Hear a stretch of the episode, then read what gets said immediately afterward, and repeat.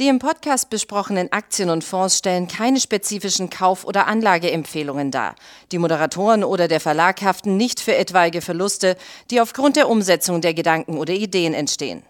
Herzlich willkommen zu einer weiteren Ausgabe von Money Train, dem Börsenpodcast von der Aktionär. Manche Aktien steigen über die Jahre kontinuierlich und bescheren ihren Anlegern traumhafte Renditen. Doch was macht die Unternehmen hinter diesen Over-the-Top-Performern eigentlich so besonders? Was zeichnet sie aus? In der Reihe links unten, rechts oben nimmt der Money Train jede Woche eine dieser außergewöhnlichen Aktien unter die Lupe und in Folge 6 ist das der amerikanische Pharmakonzern Eli Lilly. Vor rund 150 Jahren vom Pharmakologen Eli Lilly gegründet, zählt das Unternehmen mit Hauptsitz in Indianapolis im äh, amerikanischen Bundes Bundesstaat Indiana nicht nur zu den weltweit größten Branchenvertretern, sondern auch gleichzeitig zu den innovativsten. Es war Eli Lilly, die vor 100 Jahren als erstes ein Insulinpräparat gegen die bis dahin tödliche Zuckerkrankheit auf den Markt gebracht haben. Viele weitere Erfindungen folgten, beispielsweise Penicillin. In der Öffentlichkeit dürfte der Konzern allerdings für sein Antidepressivum Antidepressivum Prozac be, äh, bekannt sein. Doch das, und, äh, das Produkt, das im Jahr 2022 die meisten Umsätze in den Konzernen, in die Konzernkassen gespült hat, das war Trulicity, das äh, zur Behandlung von Diabetes Typ 2 eingesetzt wurde. Hier beliefen sich alleine mit diesem einen Präparat äh, die Umsätze auf 7,8 Milliarden Dollar. Bevor wir uns weiter mit Eli Lilly und den Aussichten für den Konzern befassen, werfen wir natürlich einen Blick auf die Performance. Denn bei links unten, rechts oben geht es ja immer darum, wie entwickeln sich Aktien langfristig und was haben Anleger davon, länger an einem Unternehmen festzuhalten. Was Eli Lilly betrifft, hat sich das wirklich gelohnt in den vergangenen 20 Jahren. Also die Performance seit März 2003. Sie beträgt 970 Prozent und das entspricht einem durchschnittlichen jährlichen Zuwachs von 12,6 Prozent. Und damit Sie das Ganze in Perspektive ähm, setzen können, der S&P 500, der ja ebenfalls in dieser Zeit sehr stark gelaufen ist,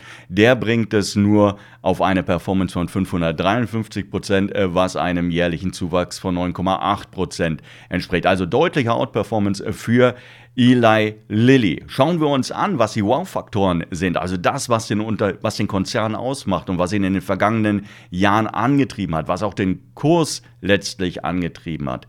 Dann ist es, dass es sich hierbei um ein Unternehmen handelt, das eben nicht nur auf einen, auf ein Produkt setzt und damit ein One-Trick-Pony ist, sondern das neben Trulicity mit seinen knapp 8 Milliarden Dollar Umsatz weitere fünf Blockbuster-Medikamente im Portfolio hält. Und ein Blockbuster-Medikament im Pharma Bereich. Das bedeutet, das sind Produkte, Präparate, die es auf jährliche Umsätze von einer Milliarde Dollar und mehr bringen. Davon hat Eli Lilly, wie gesagt, fünf weitere neben äh, Trulicity und dazu kommen zwei weitere Präparate, die zumindest an diesem Blockbuster ähm, ja, an dieser Blockbuster-Schwelle kratzen mit jeweils knapp um die 920, 950 Millionen Dollar pro Jahr. Dann gibt es Moniaro, das ist ein Blockbuster-Medikament. Damit haben sie bereits im letzten Jahr 2,7 Milliarden Dollar umgesetzt, bei dem äh, in den vergangenen Jahren äh, sich herausgestellt hat, Mensch,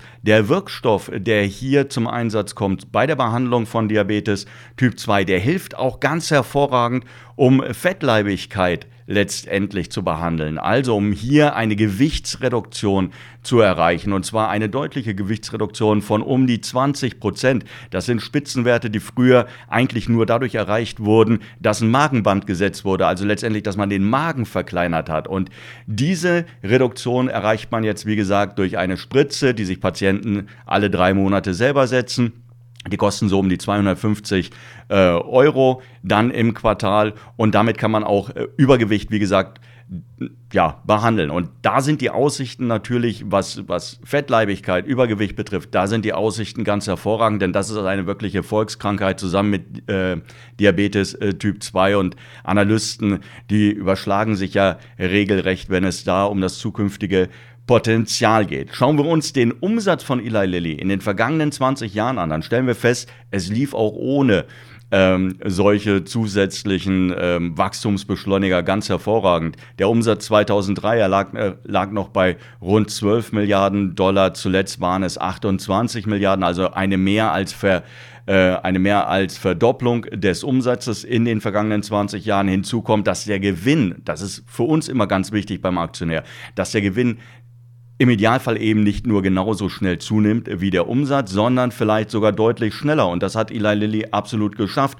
Zuletzt der Gewinn netto 7,4 Milliarden Dollar. Er hat sich verdreifacht und eine hohe Nettomarge von 28 Prozent, was natürlich gleichzeitig dann auch bedeutet, es gibt hohe Mittelzuflüsse im Konzern, die immer wieder dazu führen, dass Eli Lilly auch zukaufen kann, dass sie investieren können, dass sie in die Forschung investieren können und dass sie natürlich die Anleger auch durch entsprechende Dividendenausschüttungen an ihrem Erfolg teilhaben lassen. Was macht Eli Lilly aus Sicht des Aktionärs so besonders? Was macht die Aktie so attraktiv? Naja, es ist eigentlich äh, das Gesamtpaket. Es geht eben nicht nur um einen Bereich innerhalb der Pharmabranche, es geht nicht nur um Diabetes, sondern es geht auch darum, dass man Produkte im Portfolio hat, die beispielsweise zur Behandlung von psychischen Erkrankungen eingesetzt werden oder zur Behandlung von Krebserkrankungen eingesetzt werden. Und das macht Eli Lilly dann natürlich auch recht robust, wenn es äh, ja wirtschaftlich einmal knirscht, wie wir es ja momentan äh, sehen. Also ein Konzern, der durchaus als Fels in der Brandung gelten kann, denn die äh, genannten Erkrankungen, sie betreffen ja weiterhin die Patienten und äh, von daher ist nicht davon auszugehen, dass dann die Umsätze sich schlagartig äh, verlangsamen. Was die Aussichten betrifft, glauben wir, dass Eli Lilly ganz hervorragend aufgestellt ist, um auch in den kommenden Jahren profitieren zu können. Unter anderem natürlich wegen Muniaro, wegen diesem Medikament, das zur Gewichtsreduktion eingesetzt werden kann. Aber eben nicht nur. In den, Kern, in den Kernmärkten wächst das Unternehmen stark. Analysten rechnen damit, dass in den kommenden 24 Monaten die Umsätze deutlich anziehen werden und dann von 28 Milliarden Dollar auf 36 Milliarden Dollar Ende 2024 anwachsen werden. Jetzt haben wir den Taschenrechner mal hergenommen und haben gesagt, Mensch, wenn Eli Lilly es schafft, die hohe Nettomarge weiter zu verteidigen, das waren, wie gesagt, zuletzt 26 Prozent, dann würden aus diesen 8 Milliarden Dollar mehr Umsatz rund 2 Milliarden Dollar mehr Gewinn übrig bleiben. Und das bedeutet natürlich weiterhin hohe Mittelzuflüsse, einen hoher Free Cashflow, hohe Dividendensicherheit. Und das ist das, was momentan die Aktie für uns ausmacht. Mal abgesehen davon, dass sie sich in den vergangenen Jahren einfach hervorragend entwickelt hat und dass sie auch zuletzt in den sehr unsicheren Zeiten durchaus ordentlich performen konnte. So, das sei es von unserer Seite diese Woche mit äh, Luro gewesen. Links unten, rechts oben Aktien, die einfach immer steigen. Und in diesem Fall ist das Eli Lilly gewesen. Ich hoffe, es hat Ihnen ein bisschen gefallen und ich hoffe, Sie hören in der kommenden Woche äh, wieder rein. Bis dahin, tschüss.